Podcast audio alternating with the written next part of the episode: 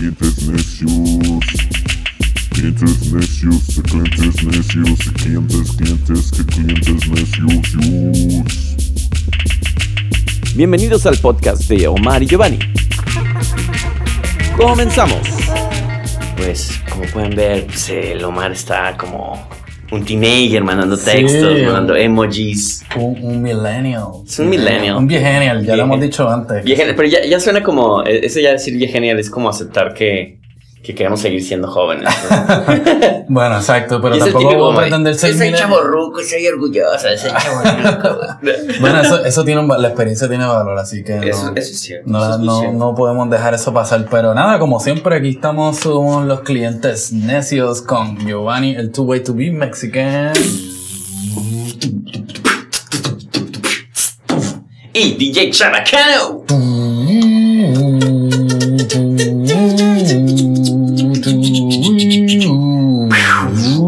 Hoy estamos larguísimos, o sea, ya como canción alternativa de esas como de jazz, ¿no? La que tum, tum, tum. Exacto, medio, experimental, pero, pero cool, sabes. Larguísimo. Muy bien. Y, Sí. y- y nuestros intros son de hip hop. Sí. Porque tenemos hoy por primera vez, por primera vez, muchachos, chicas y chicos, un invitado, cabrón. Sí. Nos, tar- no- nos tardamos como.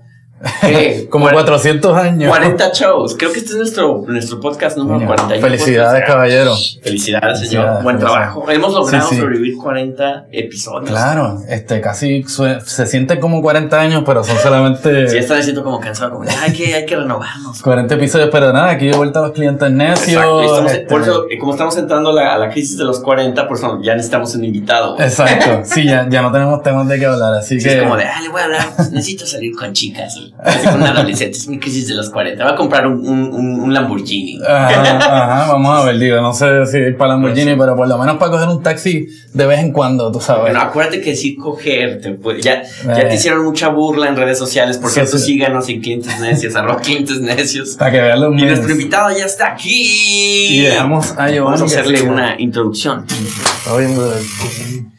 Mi queridísimo, ¿cómo estás? Empezamos a grabar porque pues así es este programa. Es, es- por favor, Pásale, pasa, pásale. pasa, pasa. Como, como este programa es, es medio punk. Aquí no hay producción, no hay que. Nadie te va a poner tu clip. Mira, esta vez nuestro clip es bien punk. güey. Sí, esto es DIY, ya tú sabes. Es, es los que los que no están viendo en YouTube, eh, literalmente es un clip de pelo de mujer el, el- el que está utilizando nuestro invitado, que lo vamos a presentar y vamos a esperar a que se ponga su micrófono. Los que están viendo en YouTube, pues ya lo están viendo cómo está tratando de lidiar con el micrófono, que es este, pues es parte de la producción. Esa es parte de... de tres que hay, pesos ¿no? que Perfecto. tenemos aquí. Ahí, perfecto. Ahí está, perfecto. Perfecto. Y pues tenemos al gran Boca Floja. Bienvenido, Gracias. queridísimo. Eres nuestro primer invitado ¿De verdad? musical, nuestro Ok. segundo Formal, sí. formal, sí. El, el primero fue un amigo de, de Omar, entonces fue, fue semiformal. Sí, sí, sí, poquito a poco, pero nada, sí, Ah. aquí bien contento de poder tenerte aquí, tú No, sabes, gracias. alguien que, que se ha destacado mucho en el mundo de, del rap, del rap en español y, y de las artes en general y de eso vamos a hablar Ok, un poquito. Claro, claro. No, y tenemos muchas ganas de platicar contigo. Este, obviamente, los que no conocen a Boca Floja, pues aquí lo tienen. Es un Pero ¿quién no conoce Boca Floja? Exacto, es, es como decir, no, si no conocen a Jay-Z, Nada. chingado. que bueno, ya en, en- en la música desde los 2005 con Boca Floja, Ujú. pero has tenido otros proyectos antes de este, de este proyecto. Sí, bueno, el, el- el proyecto como tal empezó como por el 2002, pero fui parte como de la primera generación de raperos de, de la Ciudad de México, entonces teníamos cositas ahí como desde el 97 por ahí. Que, por ejemplo, eh, esa generación era, abarcaba a gente como Big Metra. Sí, o- sí, ok, sí. ok. Entonces eh, vienes de esa escuela. Exactamente. Sí. Ah, buenísimo. Ah, Háblanos un poquito de lo fiesta que era, o sea, es como que cómo surgió esa escena, tú sabes, cómo, cómo te involucraste y, y, y no sé, tú sabes, qué, qué, qué significó ser rapero en esa época en México. Sí, pues era un, era un fenómeno eh, interesante y curioso, ¿no? Como que en aquel tiempo, estamos hablando como mediados de los noventas, eh, pues era un fenómeno que estaba bien asociado con, la, con los bordes de la ciudad, con las periferias, ¿no? Como mencionaste, por un lado estaba la gente de Aragón, que es como más hacia el norte de la ciudad, cerca de Nesa, cerca del aeropuerto, y por otra parte eh, la gente del centro de la ciudad y de las periferias del sur, ¿no? Yo estaba más como del lado sur, pero en algún momento todos empezábamos como que a organizar pequeñas fiestas y eventos y todos éramos parte de esa como incipiente comunidad que de alguna manera lo que era era tratar de, de escuchar música, juntarse, pero sin mucha sin mucha comprensión o profundizar de qué se trataba el movimiento. ¿no? Ya fue hasta después que se fue como que... Se fue Con- ¿Consideras que ese movimiento fue de los primeros mo- movimientos que hubo en, el- en la escena del hip hop en México? Me acuerdo que salieron sellos como Mantequilla Records, este... Sí, eso fue un poquito después. adelante, ¿no? Sí, Sí. sí, o sea, eh, yo creo que eso estaba pasando y simultáneamente había toda una movida en el norte, ¿no? Obviamente la cuestión fronteriza, la frontera de, del lado de, de Monterrey y de, bueno, Sí, Nuevo León. Machete como sus máximos. Nuevo este, León como, como, como estado fronterizo, Monterrey como punto de convergencia. ¿no? Ah, Por sí, otro lado, lo, lo que pasaba en, en la frontera de, de Tijuana y todo ese asunto, ¿no? Entonces, el flujo migratorio, ¿no? Sí, bien interesante, porque obviamente, digo, y hace sentido que venga el hip hop de Monterrey, que venga a Tijuana por esta proximidad, como dices, con Estados Sí, Unidos, ¿no? Pero sí. México DF es interesante porque, como dices, gente de, de Aragón, de Nesa, empezaron a crear como sus propias, este, pues sus, propias comunidades de hip hop y aparte hablando de algo que pasaba en la realidad de cada persona, ¿no? O sea, hablar de, pues, de este rollo del crimen, del rollo social, del rollo político, que en tu caso tú, tú estás muy enfocado en el rollo político, el rollo social, ¿no? Pues, sí, de alguna manera es, es como parte de mi, de mi cuerpo de trabajo, por así decirlo, ¿no? Pero bueno, ha- hablo de un millón de cosas, pero tiene una tiene una, un papel importante en mi arte en general, ¿no? Sí. Te, te tengo una pregunta, este, eh, hablando un poquito más de, de, de tu estilo y tu Ya. delivery. Y es una nada más porque ya se nos va a acabar el tiempo. Este, me interesa mucho saber esto porque hemos tenido esta conversación sobre como que el flow en los diferentes países, especialmente en Latinoamérica, ¿no? Este, ¿cómo, cómo, cómo- o sea, cómo, cómo se forja un rapero en, en México? O sea, ¿cómo, cómo ustedes ha- hacían el honing de sus skills? Este, y tu delivery es, es bastante particular y por lo menos para mí, mi visión y mi gusto, yo no, no, no, no conozco tanto del rap en México, pero tienes un flow que es bien particular y bien diferente al, al, al flow mexicano, que es como que bastante, o sea, estacato, ¿no? ¿Cómo, Entonces, cómo, cómo es, Omar? ¿Lo estás criticando? no, no, no, Es este, yo, yo lo escucho, yo lo escucho con la, con, con los oídos de- del- del flow caribeño, ¿no? Entonces, tú, tú como que encajas dentro de, de, de ambos, ¿no? Claro, bueno, es que en el, en el tiempo en el que nosotros empezamos a, a rapear, la, la- las referencias que teníamos de rap en español eran casi nulas. No había- entonces lo que hacíamos era de alguna manera como que copiar los patrones de, de estructurar la rima del rap americano, ¿no? Entonces nos llevó como un proceso de años como encontrar nuestra propia voz, nuestro propio flow, nuestro propio delivery, como modular la voz, un millón de cosas porque no teníamos esa referencia. Claro. Las generaciones más actuales, con, con la forma en la que se mueve la información y el acceso a otras cosas y también a los referentes que ellos ya tienen en español por ese mismo proceso, pues ya tienen otro, otra ejecución, ¿no? Claro. Personalmente, a lo que, en, en cuanto a lo que tú te refieres, es que he tratado como de, siempre me ha gustado la, la, la, la, la musicalidad en el ejercicio del rap, ¿no? O sea, no solamente es como la cuestión lírica, discursiva y, Ujú. y que escribe súper cabrón, pero que él suena como muy cuadrado, ¿no? Entonces Exacto. como que siempre he tratado de, de, de pulirlo y de, y de que sea mu- muy musical y como muy soulful, pero, pero eso ha sido un proceso como de, Claro. de años, porque yo ahora si escucho lo que hacía hace 20 años es como que un dolor Sí, de cabeza así súper... Todos nosotros. Aparte, aparte creo que eh, está, eh, escuchando tu música, como lo que dices, ¿no? Lo melódico. eh, para mí sale,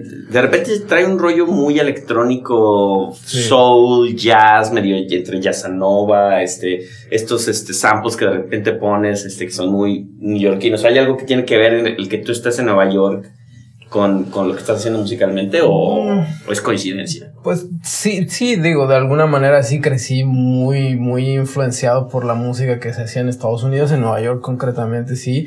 Y también la, la música soul en general, o- y, y incluso la música eh, como el, el funk que, de California y todo este asunto como el G-funk y el Ujú. B-funk y todo esa- ese asunto. Pero bueno, yo llegué a Nueva York más motivado por la cuestión de la, de la poesía y de la cuestión del spoken word, por un proyecto que estaba concretando en aquel entonces, ¿no? Pero, pero sí, la influencia ahí está, ¿no? Y, ahí- y ahora lo que viene es como, cómo darle otro carácter, cómo darle otra lectura, cómo, cómo expresarlo de una forma un tanto única, ¿no?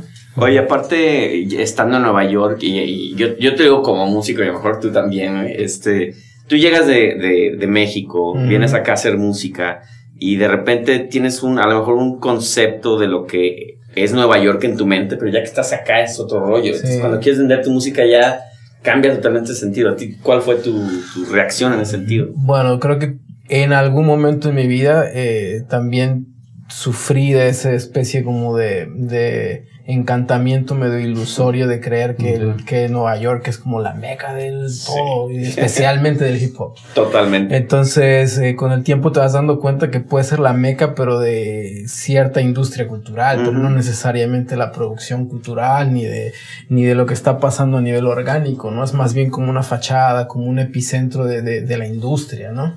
Entonces, eh, pues es, es parte del proceso, ¿no? Yo llegué aquí enfocado también en la cuestión como de la poesía, de lo académico, de otro tipo de artes, pero con la música siempre me, me, me, me choqué bastante porque lo que se consideraba en aquel entonces como el movimiento de hip hop latino en Nueva York, como que siempre me hizo un poquito a un lado, ¿no? Y yo también como que no, no, no lo lograba abrazar mucho ni a nivel como estético ni a nivel como discursivo, ¿no? Entonces como que no chocaba muy, muy bien, no, no empataba muy bien ahí, ¿no? Y después, obviamente con estas macro escenas de, de hip hop mainstream americano, que igual y yo las consumía, pero pues son como otros mundos, otros universos que, pues, o sea, es, es diferente, es muy distinto. Entonces, pues he hecho y colaborado, he hecho muchas cosas, pero son como pequeños munditos, ¿no? Pequeños universos. Sí, creo que, creo que hay una división ahí, no sé, no sé, a mí, a mí me llegó a pasar que, que más bien la- lo, lo que a mí me llegó a pasar es que yo quería ser como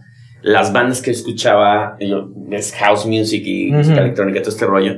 Realmente mi rollo era venir acá y hacer música de ese estilo. Ujú. Cuando llego acá, entonces, güey, eres mexicano, cabrón, pues cuéntanos de Ya. roots y todo. Yo, no, güey, o sea, yo quiero tocar house, cabrón. Si no eres músico, Pero ¿por qué, güey? eres- Si eres mexicano. O sea, si ya hay un chingo de gente que hace house y que hace tal, yo, pues a eso vengo. Entonces empezó ese rollo de que me, pues eres latino, güey. Estamos encasillados en el Exacto. rollo latino. Yo es que no, no es que no quiera, pero es que mi rollo, yo venía a esto, cabrón. ¿Y ahora qué pasó? Entonces, sí, es un rollo medio extraño. Sí, porque ahí, ahí choca también este, este, este conflicto sobre, sobre la nacionalidad y sobre la identidad y sobre un millón de cosas donde uno de alguna manera, eh, de algún- va- va- la industria cultural va determinando ciertas consignas y ciertas pautas sobre a qué debe sonar cada, cada entidad y esto es muy difícil porque está, Y- uno empata. Y en términos de esto, o sea, de, de, de esta realidad que tuviste, eso tiene que ver un poco con la génesis de, de cómo tú has diversificado tu, tu producto, ¿no? O sea, tú, eh, tú, eres, tú, tú vas un poquito más allá de, de simplemente este, rapear, tú produces este, cine, este, tienes eh, tu colectivo. Eh, ¿Eso fue un producto de eso o esto eran ya ideas que tú tenías que tú querías forjar? Mira, esa- esas ideas siempre estuvieron en México, pero si algo, algo le puedo agradecer a Nueva York es que ese tipo de, de ventanas o de posibilidades de plata- o de plataformas sí pudieron consolidarse aquí y creo que difícilmente se iban a poder consolidar en México, ¿no? Yo igual podía vivir de, o vivía de alguna manera de la música en México, pero, por ejemplo, la cuestión académica iba a ser muy difícil por, por el background que yo tenía o por el tipo de acercamiento como pues, epistémico, de conocimiento, de intelectualidad que yo este, asumo, ¿no? Entonces iba a ser difícil, ¿no? La cuestión del, del- de la práctica como cinematográfica, viniendo del, del background que yo tengo en México, iba a ser todavía más difícil.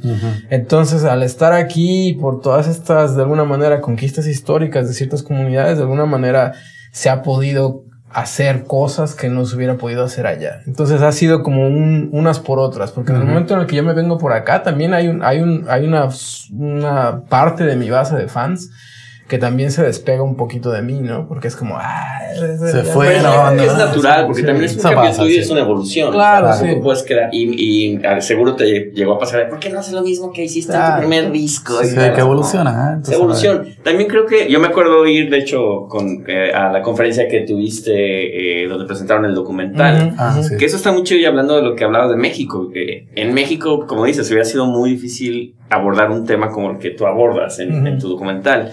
Entonces, aquí, obviamente, hay, siempre hay un interés extra con este tipo de cosas, ¿no? Por ejemplo, hablar de, de afromexicanos, ¿no? O sea, en México a lo mejor hablas de eso y la gente va a andar, ay, pues qué, güey, yo también soy moreno, qué pedo, güey. O sea, y así va a ser, güey. Y aquí es como, wow, qué interesante, cabrón. Cuéntanos más de esto, ¿no? Entonces, ahí, ahí ¿cuál fue como la reacción de un lado y del otro cuando sacaste eso? Es, es complicado, o sea, el- por un lado sí es bien importante tener ese tipo de, de trabajo y conversaciones en México y, y abrir y aventarte el tiro y aventarte el conflicto y, y- y generar el, el- el- proceso, ¿no? Y, y ver qué pasa. Claro. Y, hacerlo acá también desde otra óptica, desde, o proponer también desde otra experiencia, ¿no? Porque a veces también aquí está pues secuestrado pues, por Sí. un, un tipo de, de- de- de espacios que de alguna manera pueden tener un cierto, una cierta desconexión con la comunidad, etcétera. Entonces creo que hay que tener un poco los, los, los pies en los dos lados y, e intentar, pero como dices, la- la- las reacciones pues a veces son, son difíciles, pero pues uno tiene que seguir, ¿no? Ahora te ha llegado a pasar que por estar en Nueva York te ha tocado que haya más interés en ese tipo de cosas en México. Porque a veces llega a pasar, ah, es que está en Nueva York y allá están en Guayú y están en ya. Háblale, cabrón, a que se venga acá. De repente sí, a veces, a veces sí, pero pues es, es como la estrategia también, ¿no? Como que hay que, hay que intentarlo, es como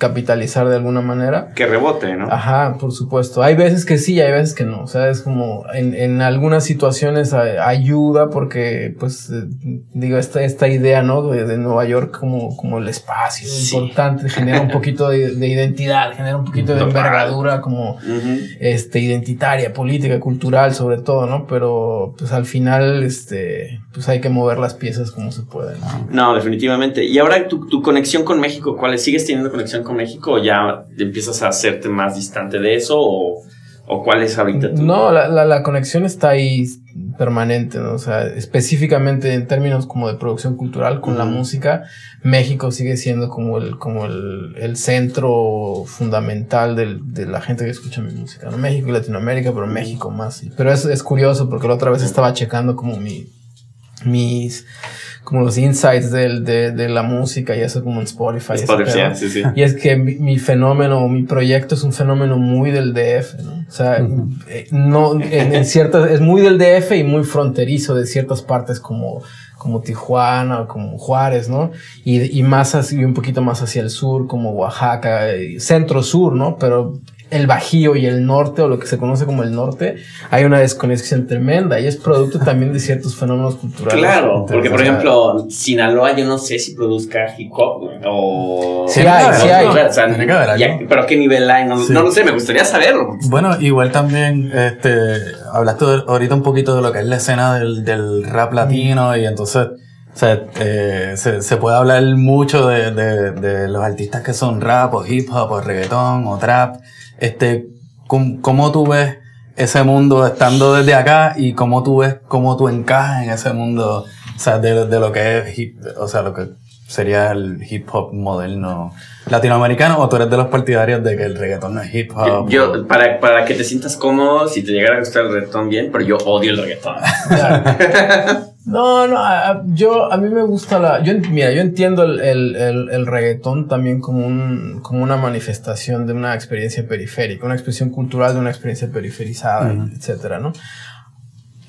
No me gusta la forma en la que la industria cultural como que utiliza ciertas formas culturales para, para vender papas fritas, ¿me entiendes? Entonces, Sí, en, en- esa, en esa medida, la, la estética y el discurso se puede simplificar al grado de infantilizarse de una manera súper grotesca, ¿no? Sí, definitivo. Pero en términos de, de, de, de cuál es el contexto histórico, social, cultural, pues eh, es, es, es- tiene una relevancia, tiene una importancia, ¿no? Entonces, hoy en día lo, lo que se entiende como reggaetón súper pop está súper blanqueado también, Claro. ¿no? Ya a, a nivel discursivo, a nivel... Se volvió pop, se volvió ya otra cosa.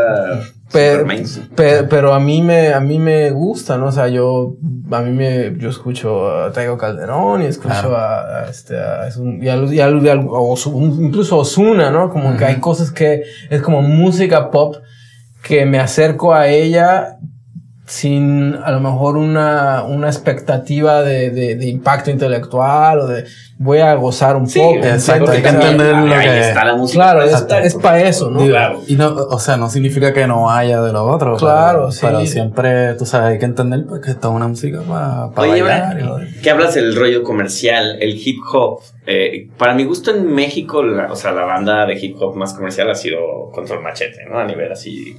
No sé si hay otra. Pero tú, ¿cómo ves ese, cu- esa cuestión del hip hop, sobre todo mexicano, y cómo es. O sea, ¿lo, lo ves que está tomando en serio? O, o- o es como una cuestión de, ah, qué interesante que los mexicanos hagan hip hop, pero.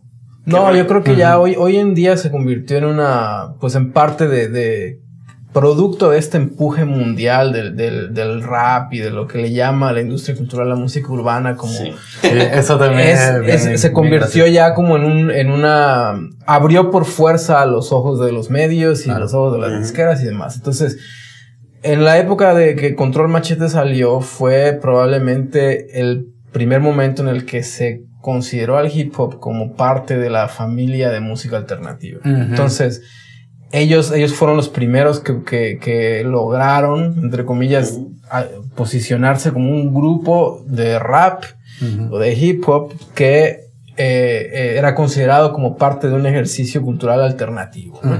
Eh, y bueno, después de ello, ellos lograron, bueno, giraron por todo el mundo y bla, bla, bla. Nosotros en ese momento estábamos también produciendo música, y, pero no estábamos listos como ellos. Realmente ellos sí son una generación que estaba como mucho más, más lista y más profesional para salir en aquel momento. Claro.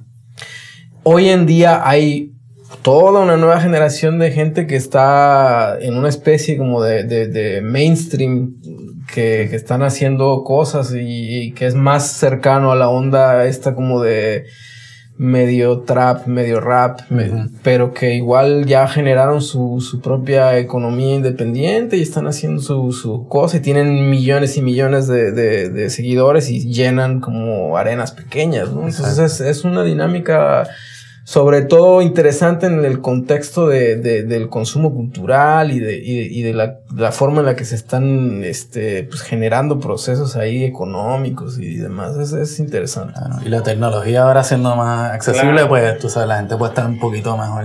Que a lo mejor ahí, ahí- ahí hablas eh, justamente de esa cuestión de las disqueras. O sea, tú- me imagino tú llegaste a tener una aproximación con disquera al principio.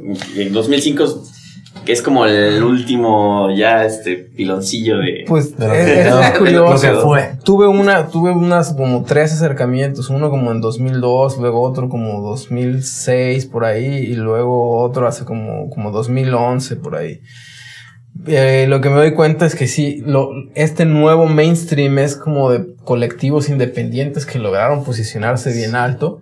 Y lo que ahora me doy cuenta es que las disqueras, al darse cuenta que estos, este nuevo mainstream que es como indie, en, al menos en el contexto de rap trap en México, están como que tratando de no quedarse atrás, porque ya vieron que hay cinco o seis cabrones que tienen pues, muchísimos seguidores, seguidores, entonces están tratando de filmar un par de otra gente, como para competirle, pero ya porque se quedaron atrás. Exacto. Y, y- ahí habla el mundo de las redes sociales. ¿Tú qué tanto tienes que ver en las redes sociales? ¿Te gusta? ¿Te caga? ¿Qué piensas de, de esa parte de la música? Porque casi es esencial Es- ya, güey. Y- y- Sí, y- bueno, es el, esencial. el juego, el, el juego ha cambiado tanto en los Bien, últimos cuatro o cinco años que es bien difícil estar como al día, ¿no? Especialmente cuando tienes, no sé, yo tengo 41 años. A veces es como que ciertas dinámicas de consumo cultural me, me, resultan un tanto extrañas, un tanto di- difíciles, ¿no? Pero in- intento como, co- en medida de, de, de alguna manera, pues de empujar mi proyecto en términos como de, de mercadeo básico, ¿no? Sí. Pero no es, no es propiamente lo que más me gusta, ¿no? Y Pero como bueno. dices, es una onda generacional, porque ya, por ejemplo, es chavitos músicos que tienen el tiempo de estar todo el pinche día en redes sociales, e incluso producir. Hay unos güeyes que yo veo que producen música diario, o sea, que se conectan Sí, es, un minuto y hacen unas cosas increíbles y dices, güey, ¿cómo le hacen Y- estos cabrones? Y también cambiaron, eh, y, y bueno, hay que, hay que dar, es su, es su juego realmente hoy en día, y, Sí. y ellos, y ellos también saben cómo, cómo echarlo para adelante, ¿no? O sea, porque hay ciertas dinámicas en las que ellos están pues, reportando prácticamente lo que están haciendo todo el día, ¿no? Hasta la cosa que pareciera menos relevante, ¿no? Entonces, cuando tú, o al menos yo, cuando yo empiezo a cuestionarme hasta a qué punto voy a participar en ese tipo de dinámicas, es no, yo no, no quiero Es decir, ah, estoy cocinando, voy en el súper, este, en el metro, estoy llegando tarde a la entrevista, ¿me entiendes? Es No, como que claro, todo eso va sumando, pero No, y, y- y yo te digo porque soy un monstruo, vengo del, del, del lado del mundo de la publicidad. Entonces, mi chamba consiste en buscar influencers, en buscar tal. Y me, me ha llegado a pasar que me ha dado una depresión tal, cabrón, de, de que ahí, ahí te va una lista de músicos para BT, ¿no? Para tener un concierto, unos conciertos, güey. Chécate quiénes, quiénes son los que deben de ir. Yo, obviamente, como músico, güey, escucho la música, me tomo el tiempo de escucharlos y digo, este güey es una chingonería, este tal. No, güey, pero güey, este güey tiene 100 mil followers. Y yo, pues son un chingo de followers, güey. No, no, no, búscate ya de 200 para arriba, y este, este otro güey. Digo, sí, pero su música está fea, güey. Lo que pone en internet está horrible, cabrón. O sea, ¿Cómo es eso, güey? Cocinando, na- no es nada relevante, güey.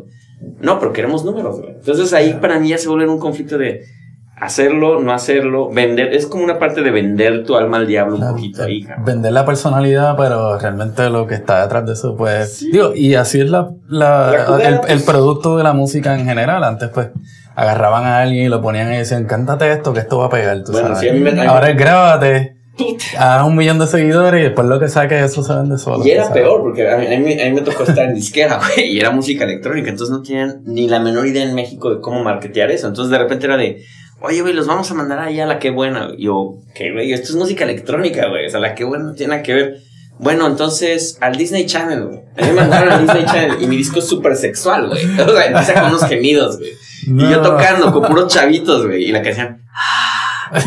Y yo así de puta, yo, ¿cómo televisaron esto, cabrón? Qué lo que era. Pero era eso, ahora ya por menos tú decides si quieres vender. O sea, más bien, es, esa, es ese rollo de, pues ya chingue su madre, voy a vender mi alma al diablo y voy a tener que hacer este juego de vivir una vida de, soy el mundo hip hop y esta es la vida detrás del artista y tal. Y es desgastante, o haces eso o haces música. Exacto, tío, tienes que tener un equipo para que te, te corra toda la cuestión, tú sabes. ¿Y, y Sí, qué ¿no? tanto te van a, a- a tomar en serio si también lo que tú quieres hacer es algo más serio, ¿no? Entonces, Sí, ¿cómo hay, hay- vendes eso? hay- hay que entender también, creo que cuál es el, el, el, pues el objetivo de cada quien, ¿no? Y entender cuál es el lugar y cuál es el...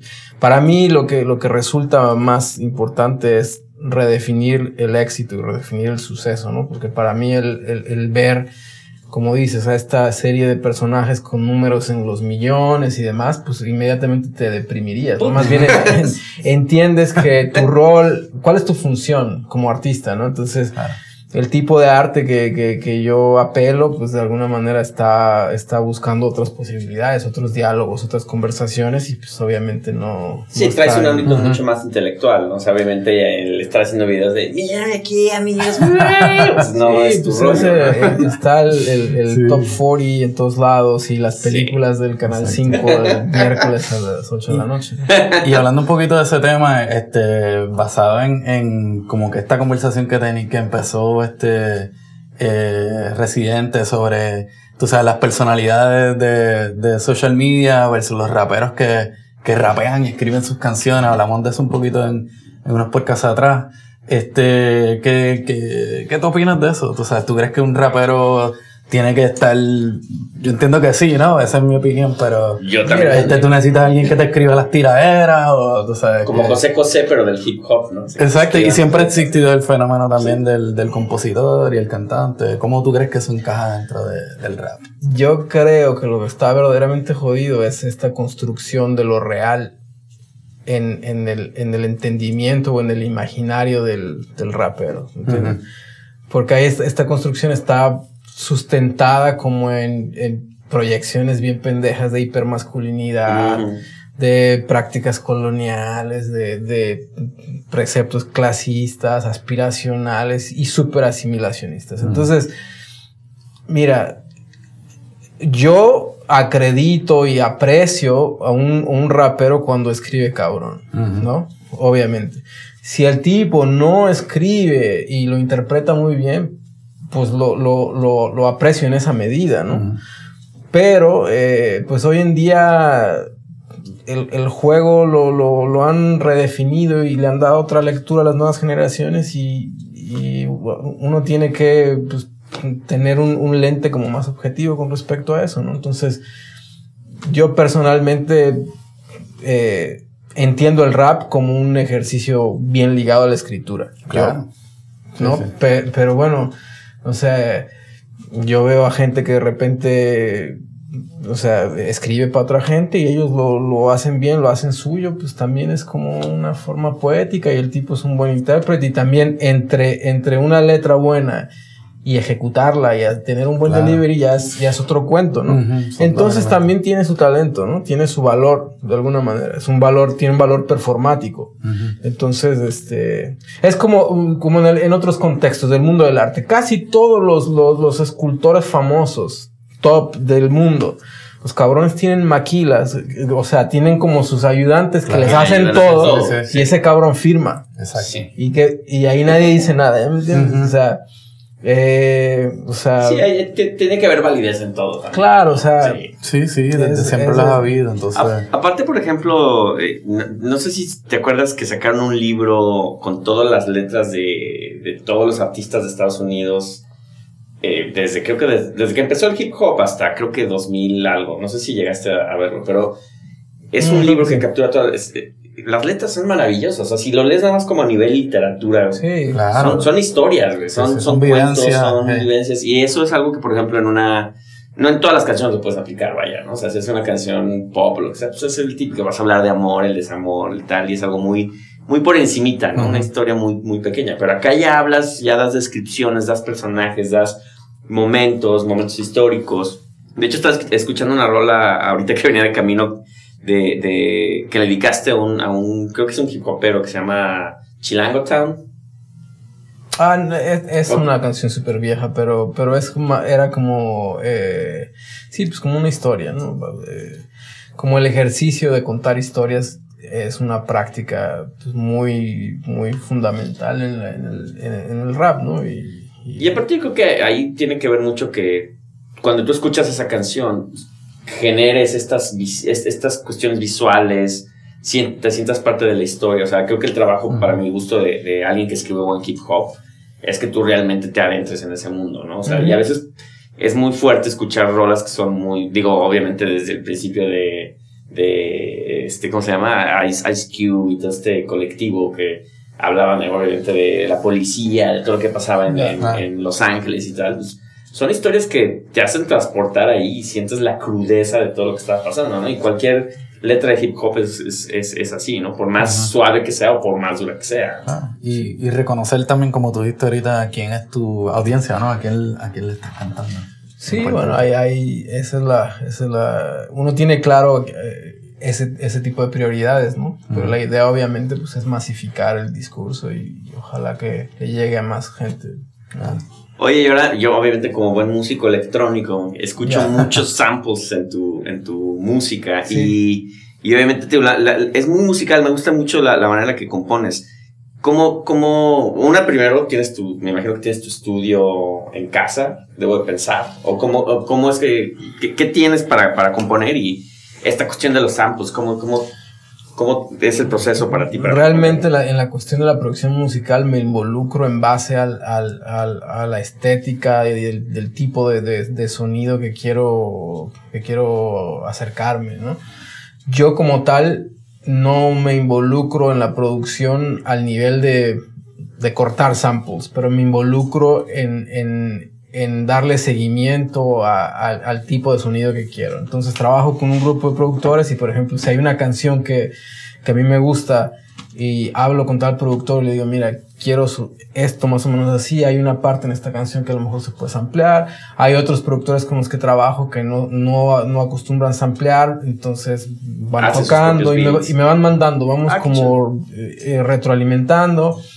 Hay veces que trabajamos con un productor, eh, lo trabaja en, su casa sampleando y después con la banda emulamos los sonidos uno, uno por uno. Entonces como que depende de la energía de la, de la canción, pero pues digo, a mí personalmente la calidez del, del sample es bien importante Es porque importante. tiene una, una, pues una energía que a veces incluso eh, ni con la misma banda suena así. No, Le incluso- puedes matar el... Sí, es una bataca que está sucia así del punk, que, sí. que hasta viene de vinil y todo. Sí. Si la quieres interpretar y que le ponga los filtros o lo que No, sea, no, que va a sea. sonar igual. Dices, tiene que ser esta pinche batería. Ahora hablando de los samples, eh, obviamente tienes que usar a veces un chingo de samples. ¿Qué- ¿Cuál es la onda del copywriting con eso? Porque siempre ha habido una batalla tremenda con el copywriting desde que los Beastie Boys sacaron Ujú, sus discos y, y usaron todos los samples posibles y ahí ya se reguló todo y valió madres. No, no, en, en mi caso, normalmente eh, cuando es un sample así demasiado conocido, demasiado obvio, como muy largo, pues siempre trato como decirle al productor, pues como que, Disfrázalo ahí, ¿no? como decimos, Machetealo. chopealo un ratito ahí para, para que no se, para pues, darle otra lectura también. Claro. Pero en el peor de los casos, si, si alguien se da cuenta de eso y, y te quiere cobrar es porque tú ya generaste lo suficiente como para pagarle su porcentaje. Entonces sería, sería como que... algo- Sería un caso ideal de cierta Sí, manera, ¿no? Sí, realmente. Pero entonces, prácticamente te la estás arriesgando a decir, ching, madre, voy a usar estos samples. Y- Casi no, bueno, en- hace tiempo sí era como más, más obvio. La producción, no sé, de los últimos 10 años para acá, este, pues no están como tan, tan, Tan palpables o tan evidentes. Tengo por ahí un par que son como demasiado obvios, Sí. pero, pero igual, hasta donde yo sé, ¿no? Yo la otra vez leía por ahí en, el- en algún artículo, ¿no? Como que realmente, si, si no has vendido más de 10 mil copias de esa canción, no te la van a hacer. Difícil, difícilmente va, alguien va a, checar ¿no? y, copias, ¿no? Ni, no, no streamings, ¿no? O sea, Sí. entonces, realmente, solamente, creo que una, en una ocasión hubo un, un, un- un- un problemita por ahí, pero cambiamos el sample y ya. Y ya, porque a, a mí ya me da miedo porque obviamente he hablado cu- cuando llegué acá, hoy, y yo obviamente estando en disquera siempre fue un pedo porque usábamos samples de Pérez Prado, ¿no? Entonces, era, y nada más era el, ah, o la batería, o qué sé yo, o las, los timbales, ¿no? Mm. Pero de repente, de, güey, no, este es un pedo. güey.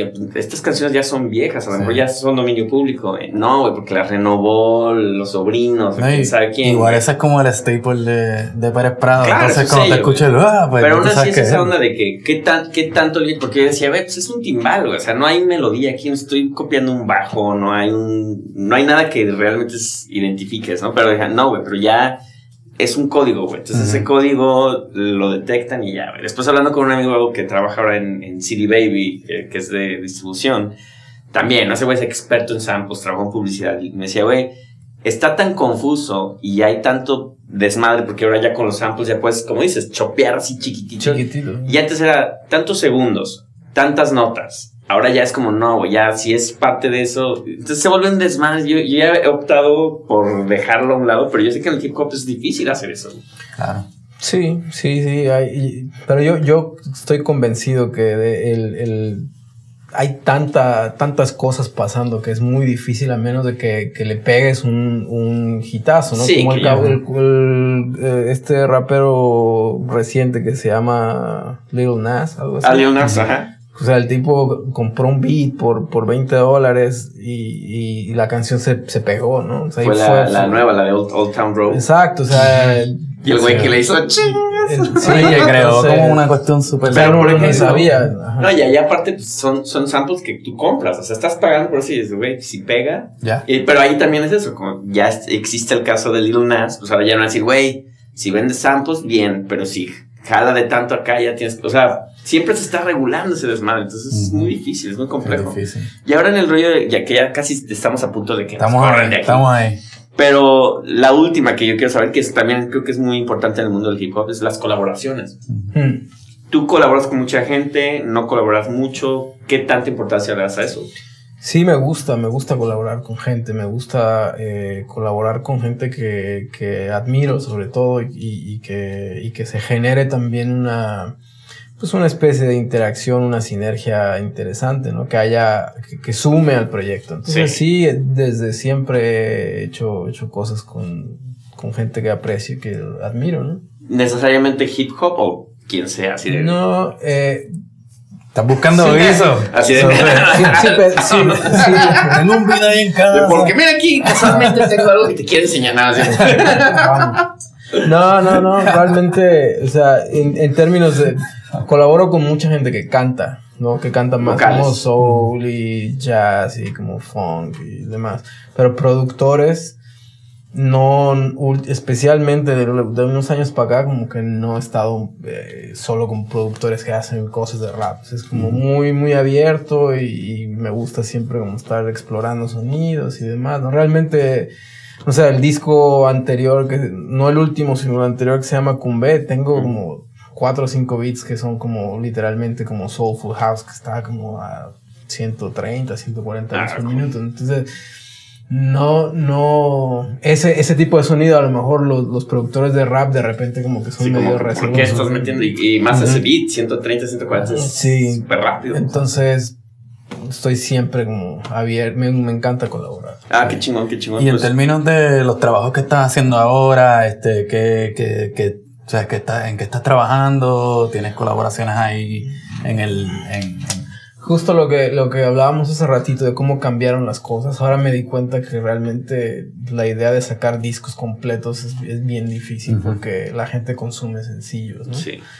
Entonces, aventarte ese súper trabajo de hacer 10, 12, 14 tracks ya es como que si no le sacas, si no le sacas videos, si, si no le sacas videos casi que no tienen ningún tipo de impacto o incidencia. Entonces, hoy en día lo que estoy tratando de hacer a partir de este año es voy a sacar un sencillo un video aquí, luego tres meses saco otro y lo, lo- le vamos dando ahí mantenimiento. Voy a sacar quizá algún proyecto como de tres, cuatro canciones el próximo año, pero eh, ahí más o menos adaptándome a esa dinámica de consumo cultural que es más, más como actual, ¿no? La gente escucha una canción y ya.